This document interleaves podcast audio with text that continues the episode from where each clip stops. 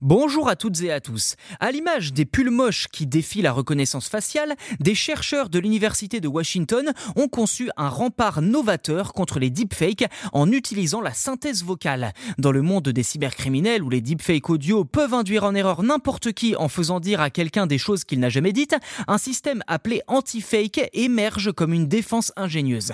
Inspiré des attaques menées par les cybercriminels contre les intelligences artificielles, anti-fake agit comme un filtre qui introduit des perturbations dans un enregistrement audio intervenant après l'enregistrement initial, mais avant sa diffusion en ligne. Cette méthode s'inspire de celle élaborée par le MIT pour sécuriser les photos.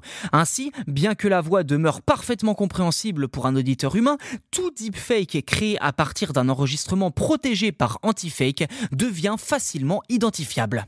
Je cite Ning Zhang, l'un des créateurs de ce projet, nous altérons légèrement le signal audio enregistré, nous le déformons ou le perturbons juste assez pour qu'il sonne encore correct pour les auditeurs humains, mais c'est complètement différent pour les IA. Fin de citation.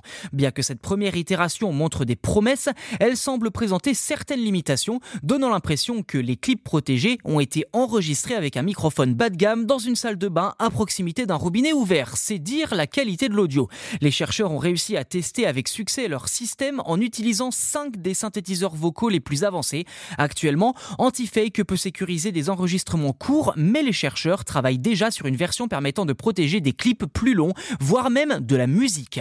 Cependant, il est probable qu'à terme, les intelligences artificielles trouvent des moyens de contourner cette forme de protection. En tout cas, si cela vous intéresse, le code source est librement accessible sur la page GitHub dédiée au projet, avec le lien évidemment dans la description de cet épisode.